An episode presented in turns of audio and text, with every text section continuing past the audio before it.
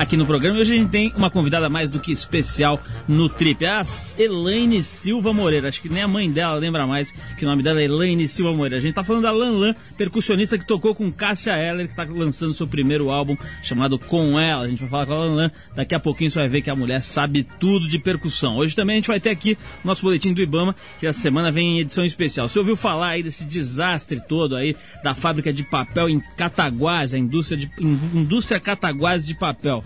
Vazamento terrível, uma, tragédia, mais uma das tragédias que assolam os recursos naturais aqui do Brasil. A gente vai falar com um dos, dos diretores do Ibama sobre esse assunto especialmente. A gente vai ter ainda também por aqui uma enquete no nosso quadro Eta Musiquinha Chata, que já é sucesso de crítica e público, e a gente vai ouvir também trechos da entrevista exclusiva com Pedro Bial, que está na trip desse mês. No final tem o X-Trip tudo que você já está se acostumando a ouvir por aqui há apenas 19 anos. Vamos começar com Santaninha aí para você entrar no clima.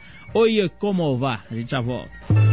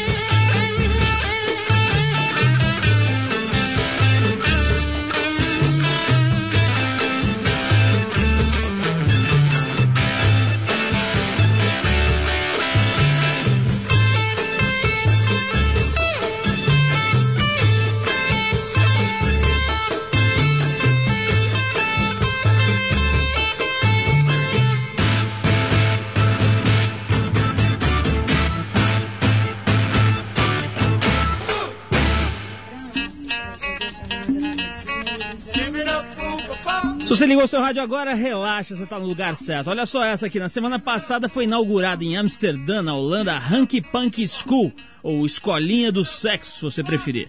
A ideia foi de Helene Vis, considerada a rainha das acompanhantes da Holanda, que adotou a profissão mais antiga do mundo como carro-chefe e disciplina principal de sua escola. Imagina o currículo dessa escola. Bom, o curso direcionado para prostitutas inclui apresentações em vídeo, tutoriais de pensamento positivo e lições de Kama Sutra. O objetivo é ensinar as acompanhantes a melhorarem seus negócios e crescerem profissionalmente.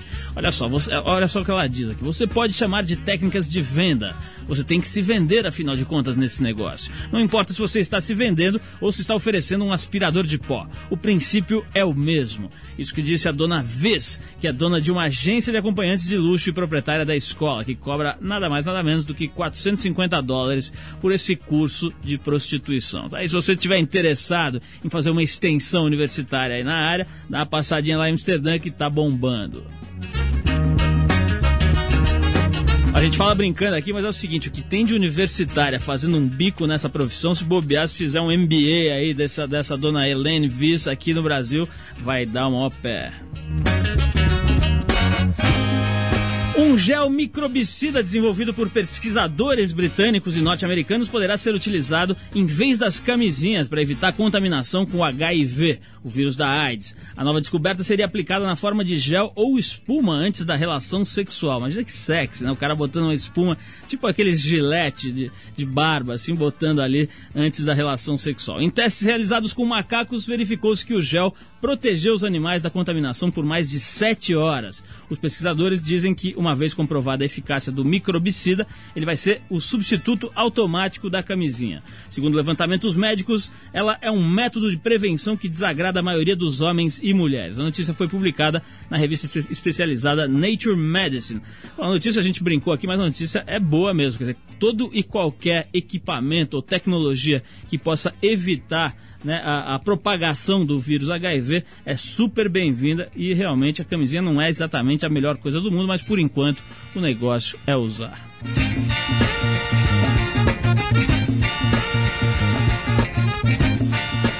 Bom, e hoje o nosso boletim do Ibama vem numa edição especial para falar sobre o caso terrível de Cataguases, em Minas Gerais, que já está sendo considerado o maior desastre ecológico da história do Brasil. A gente convidou o diretor de proteção ambiental do Ibama, Flávio Montiel.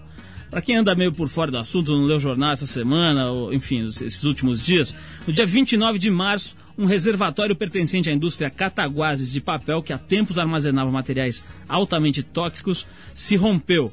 Com isso, seus resíduos foram espalhados em importantes rios daquela região, são responsáveis pelo abastecimento da, de água ali de, de várias cidades mineiras e também de algumas do Rio de Janeiro. Apesar dos esforços em conter os danos ao meio ambiente, a mancha tóxica continua avançando no leito dos rios e já se aproxima do oceano. Hoje, se não me engano, ontem foi preso né, um dos diretores dessa indústria Cataguás aí, mas o problema não vai se resolver com essa prisão. É para isso que a gente está aqui conversando com o Flávio Montiel, diretor de proteção ambiental do IBAMA. Flávio, boa noite, você está ouvindo a gente bem aí por telefone? Pelo jeito não, né? Flávio, alô, alô, Flávio? Estamos com problemas técnicos. Flávio, tá me ouvindo aí por agora? Não, estamos com um problema técnico aqui. O Flávio Montiel não tá ouvindo legal. Vamos ver se a gente consegue conectar aí, ok? Não, não tá ok. Então vamos tocar uma musiquinha aqui para dar um relax, deixar o Flávio entrar legal aí pelo telefone. A gente vai falar daqui a pouquinho então com o diretor do Ibama sobre esse desastre que é considerado já um dos maiores, se não o maior desastre ecológico na história do Brasil. Vamos tocar Happy Mondays com Kinky Afro e a gente já volta para tratar desse assunto que é bem sério. Vai lá.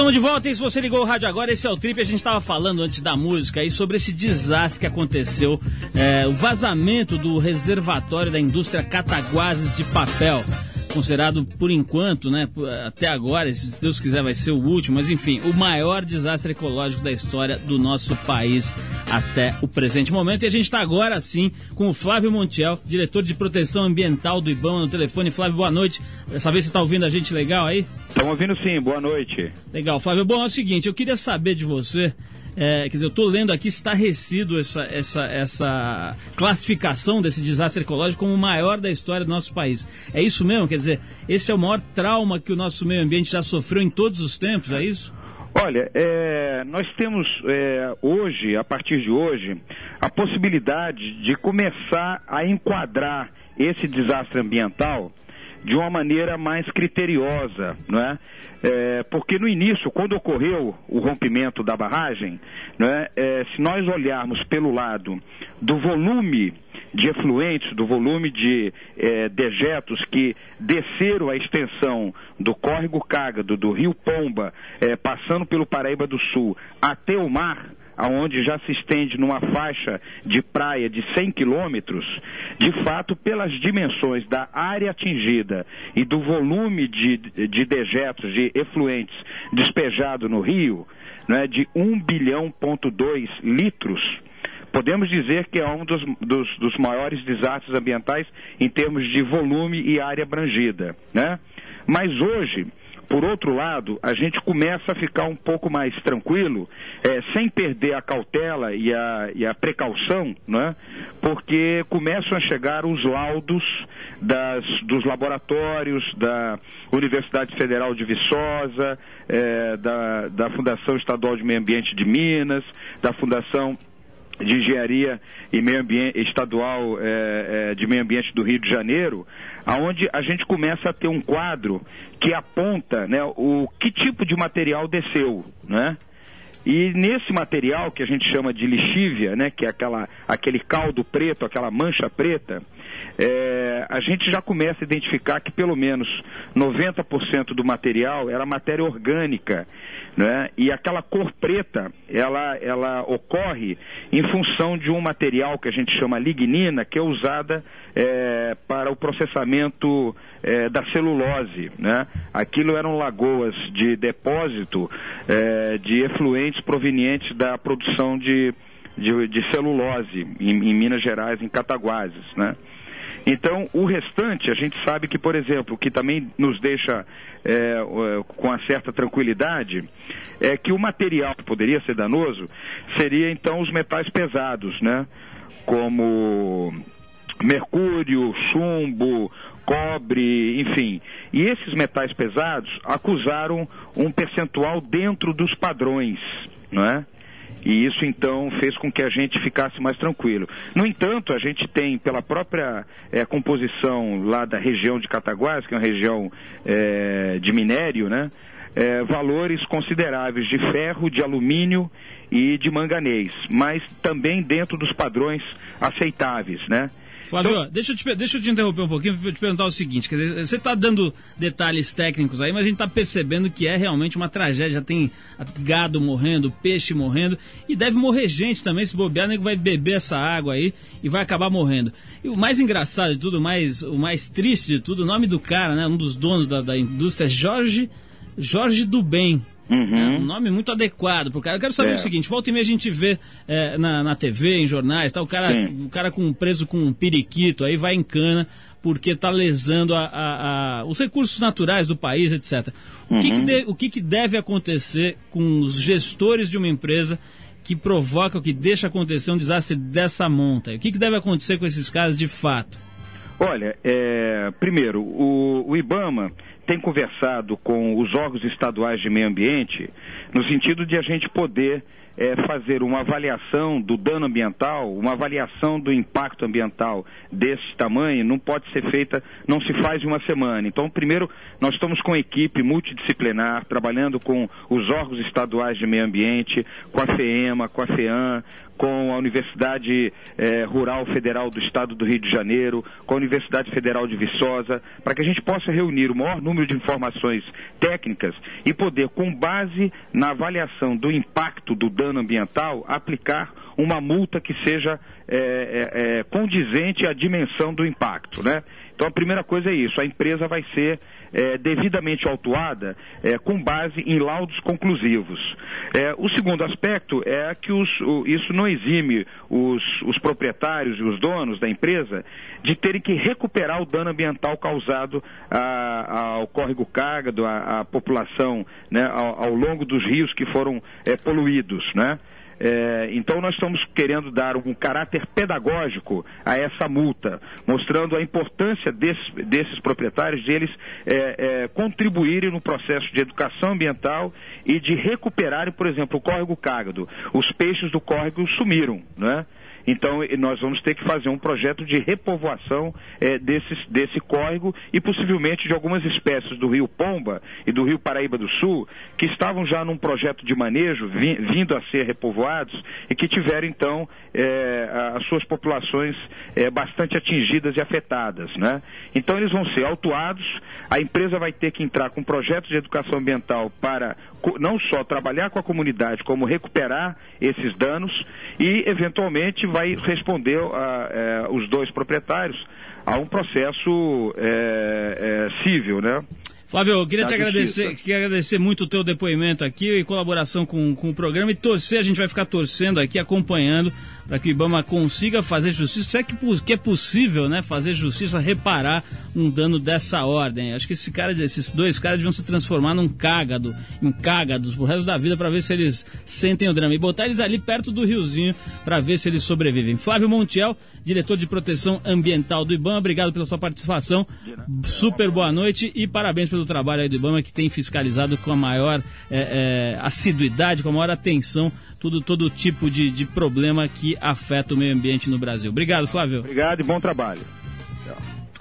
Vou tocar mais uma musiquinha aqui para ver se a gente esquece, né? Esse troço deixa qualquer um injuriado mesmo, né? Hoje o cara tava no jornal dizendo assim, ó, oh, não fui eu, já tava assim quando eu cheguei. Parece frase dos Simpsons. Não sei se você já viu o Homer Simpson ensinando o Bart Simpson como lidar com questão, com problemas no trabalho. Ele diz assim, olha, se tiver problema no trabalho, você fala assim, já tava assim quando eu cheguei. Então o cara deve ter assistido os Simpsons aí e deve estar tá, é, usando a mesma técnica. Vamos ouvir um Pretenders agora para dar uma relaxada, Message of Love.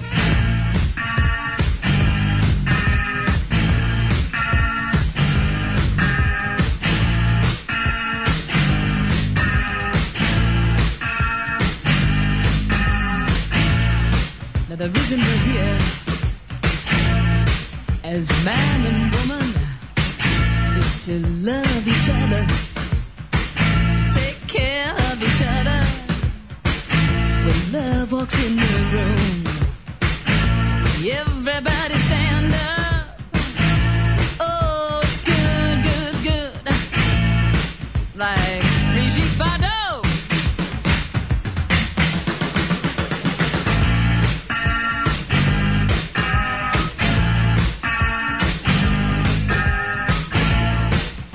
The people in the streets, in the bars.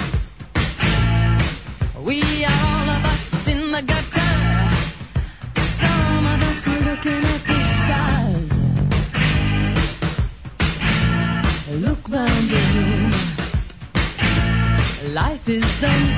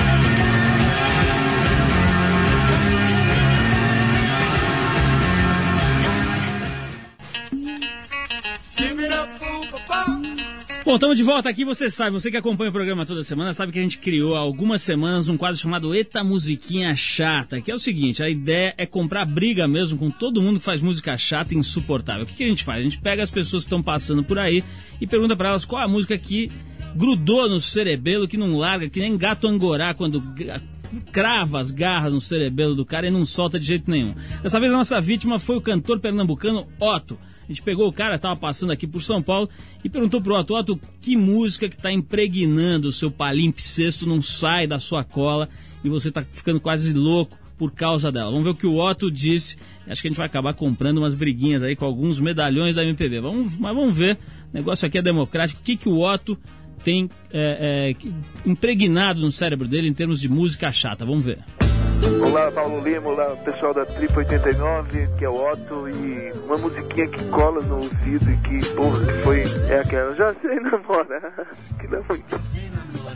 Marisa e Arnaldo e Carlinhos, mas essa música não saiu da cabeça de muita gente, começou a tocar demais e bateu no meu ouvido e ficou, é uma música boa, mas puta que pariu, a turma toca demais, tá bom tocar a minha, tá bom? Beijo. É, Otto, um abração, valeu.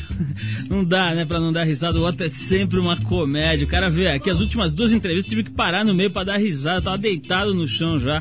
O cara realmente muito divertido.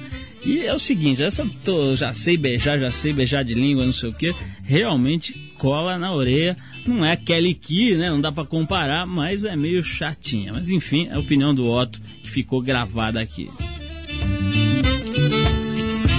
Olha só, é o seguinte, resolvi dar uma boiada aqui para quem estiver ouvindo o programa. A gente vai dar um desconto especial para os ouvintes que quiserem assinar a Trip ou a TPM. Então é o seguinte, você sabe, esse programa tem 19 anos, esse programa tem é, é, o intuito, o objetivo de transpor para o rádio o ambiente de duas revistas da Trip e da TPM, a Trip para Mulher. E se você quiser ligar o telefone para ter essas revistas na tua casa, liga aí. É 3038 1480 em São Paulo. 3038 1480. Pode ligar agora, essa hora mesmo, tem gente lá para atender. Você fala a senha que é Rádio Trip. Você ganha automaticamente um desconto completamente fora do comum que a gente só vai dar aqui na rádio. Então por, custa 60 reais ou 3 vezes de 20 para você receber a Trip ou a TPM por um ano inteiro. A gente vai dar um presente aí, não vai rolar isso toda hora aqui na rádio. Se quiser fazer isso, liga já 3038 1480 011 São Paulo. 3038 1480. Tem mais, hein? Vou fazer o seguinte: se você, se você quiser pagar à vista ou no cartão de crédito, você vai ganhar uma camiseta exclusiva que ninguém tem da Trip ou da TPM. Liga lá que a gente vai ver se dá certo essa história aí para quem tá ouvindo o programa ter boiadas especiais.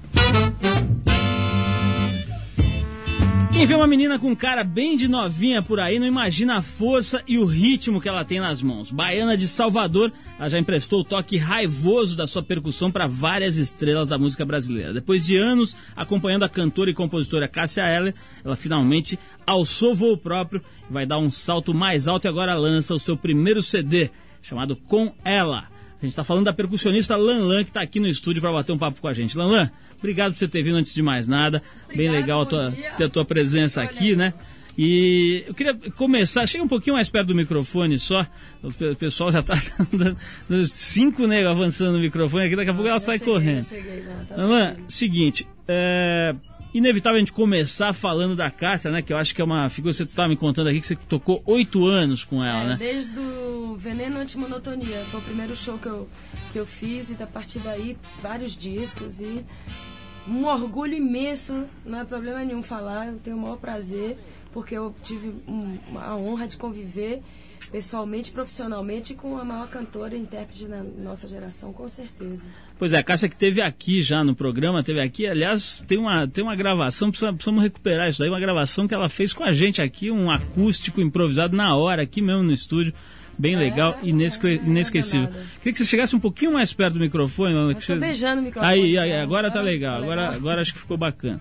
Então, vamos, vamos falar um pouquinho sobre essa tua banda Os Elaines. Quer dizer, pra, como é que você resolveu fazer isso daí? Quer dizer, essa- montar essa banda e de onde você tirou esse nome? Quer dizer, é óbvio que saiu do teu nome, mas é engraçado, né? Os Elaines. É, na verdade, Elaine é meu nome, né? Foi uma sugestão do Walter Vilaça, guitarrista que toca comigo e que tocou meu companheiro de banda de muito tempo na banda da Cássia, toca com a Cássia desde do, dos violões.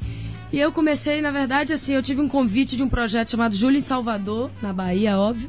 Eles me convidaram para apresentar um show solo meu.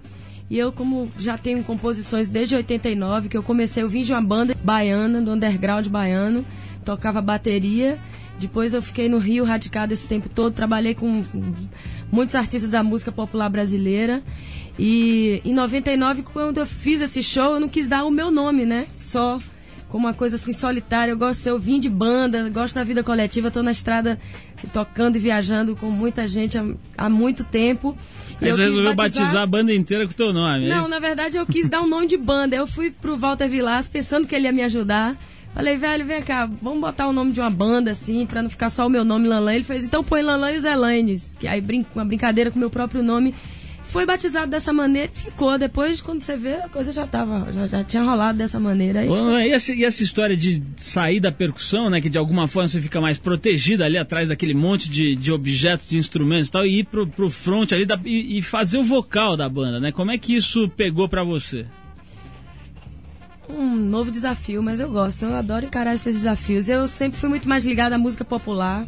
Eu, com- como eu já te falei, eu, eu componho desde 89 e minhas músicas foram sempre com letras. Eu gosto de, de- de poesia, então é, nunca fui muito ligada à música instrumental. E todos os trabalhos que eu fiz, que me deu essa maturidade como compositora e como instrumentista, foram trabalhos com artistas, intérpretes, cantores populares, principalmente os últimos trabalhos que eu fiz intensamente com a Cássia, com o Nando Reis também. E então assim, eu tenho composições e para mostrá-las eu tive que cantá-las, porque passei um, um longo tempo assim escondendo minhas próprias músicas, meio tímida assim de mostrar para os com- pros artistas, para os intérpretes, inclusive para a própria Cássia que chegou até a gravar uma música minha, essa Amor Destrambelhado. É, ela gravou porque encontrou um bolachão um vinil do Rabo de Saia, né, que a gente gravou, lançou pela Warner em 89, né? É, e ela encontrou esse, esse vinil e chegou a gravar no Veneno Vivo Amor Destrambelhado.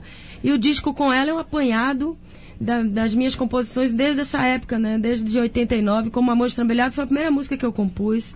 E em parceria com o Márcio Melo, que era o cantor da banda na época. Nessa época eu tocava bateria, estava ali sentada, presa. A percussão já foi um outro um, um pulo, já usei um voo maior, porque a percussão é diversidade de instrumentos e de timbres, e eu me deslocava muito, que é, eu tocando com todos os trabalhos que eu fiz. Eu sempre mudei muito de instrumentos e sempre ficava pra lá e pra cá, parecendo uma barata tonta tocando. e agora, na frente, assim, eu tô de band leader, mas eu levei a percussão comigo pra frente também. Eu tenho meus instrumentos ali.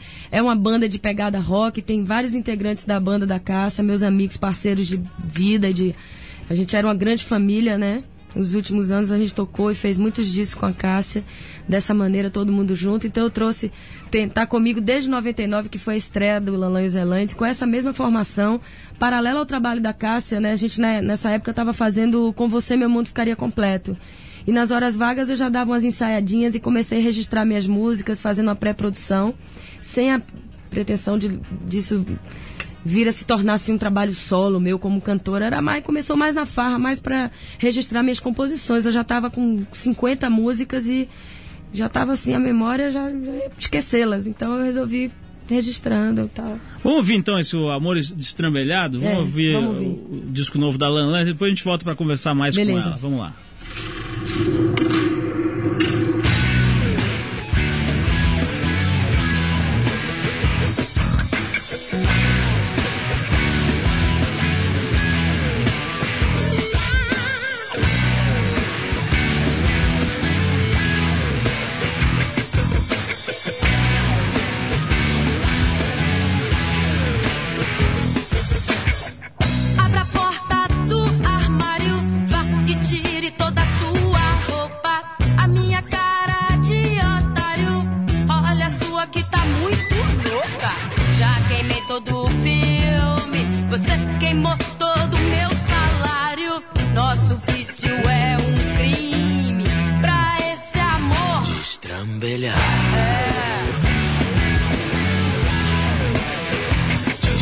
Sunday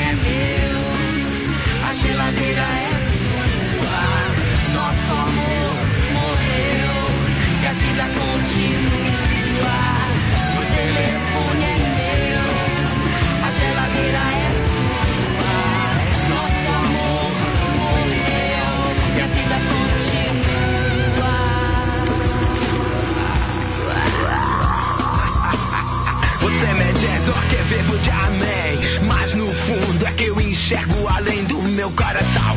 Que vive só de paixão Por isso bem, me amarro à solidão. E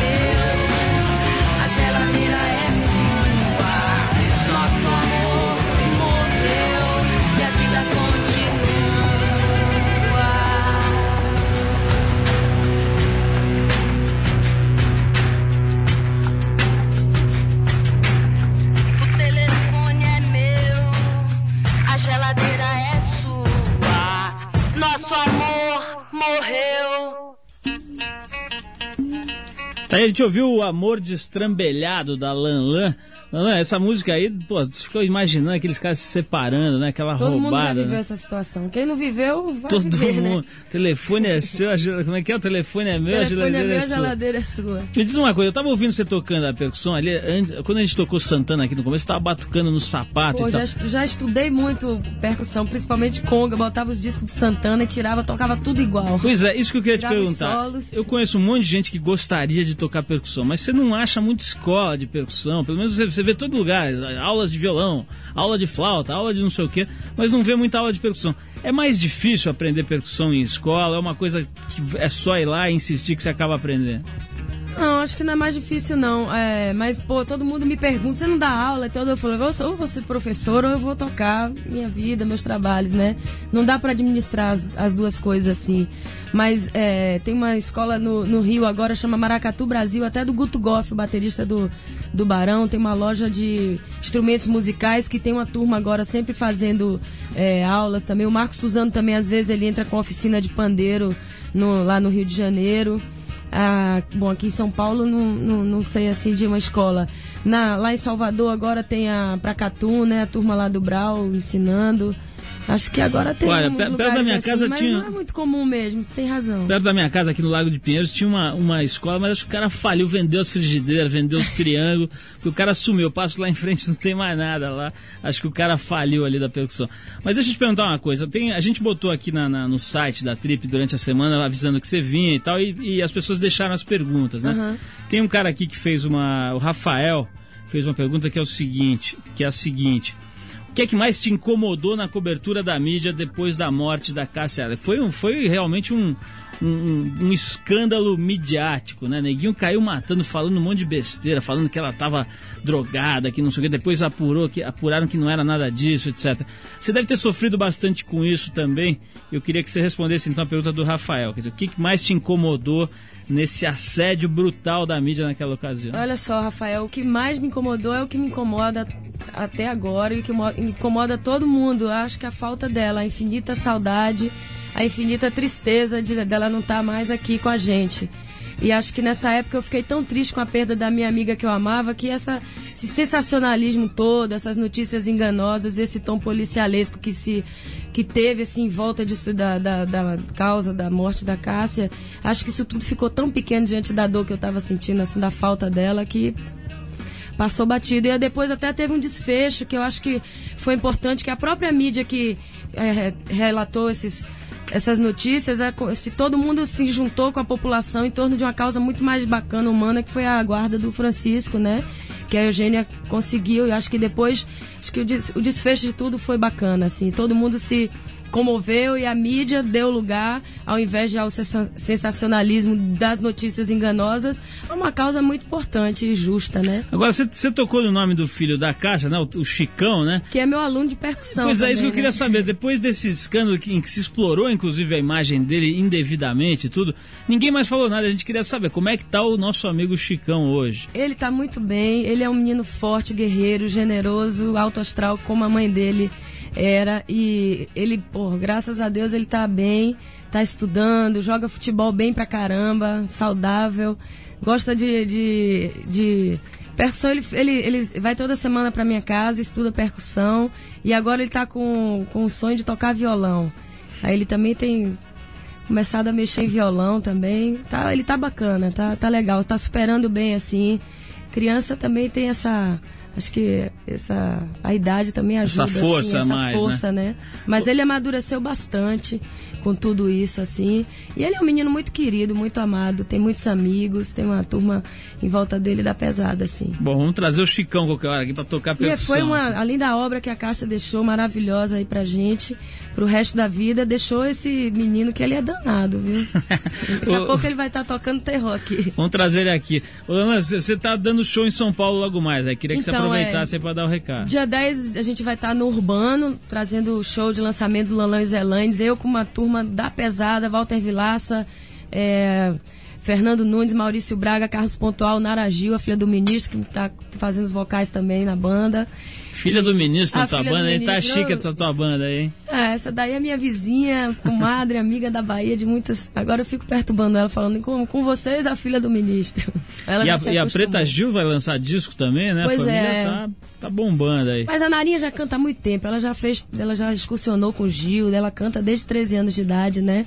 Mas ela sempre gosta mais da de ficar ali, mais quietinha, assim. Legal, Ana, eu queria te agradecer muito a presença aqui, parabenizar Obrigada. pelo teu, pelo teu disco novo, né? O nego vai, vai prestar atenção aqui com certeza e principalmente vai lá prestigiar o teu show agora Pode que crer. teve essa amostra. A aqui. gente vai estar também na- no dia 11, a gente vai estar lançando o disco e fazendo um show lá na FENAC. E no dia 11 também a gente vai estar fazendo a noite de autógrafos num restaurante de iguarias baianas, com muitos acarajés e Pô, essa rock and roll e acarajé. Estão todos convidados, é na Araguari 84, vou lá pe- Moema. vou pegar um Pode ir. vatapá lá e comer um, comer um CD, não. Comer o vatapá e ouvir o CD. Foi, então. Vamos lá. Legal, Ana, brigadão pela Obrigada, tua presença Paulo. aqui. Obrigada aí aos ouvintes. E música rock aí na cabeça. É isso pra aí, vocês. vamos rolar um Soundgardenzinho pra não perder o costume. Burden in my hand.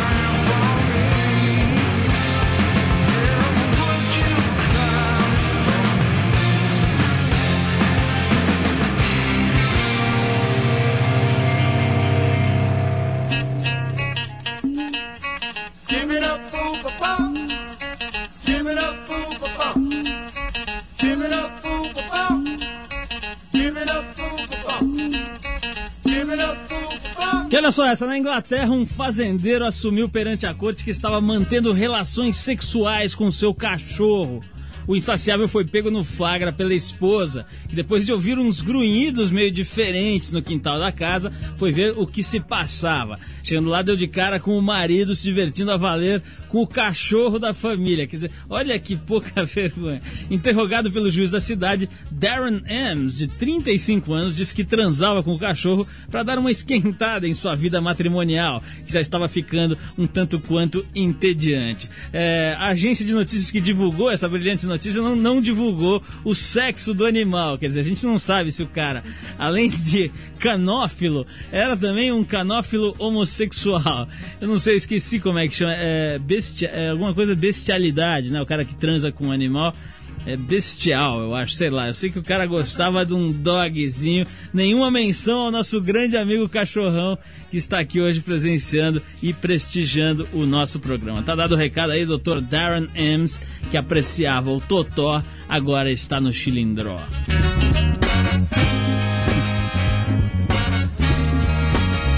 Bom, é o seguinte, a revista Trip número 110 já pode ser encontrada nas melhores bancas e livrarias de todo o Brasil. Aquela história das melhores casas do ramo. Nessa edição a gente mostra toda a beleza da modelo carioca Brenda Costa, que aliás vai estar no Jô Soares aí nos próximos dias.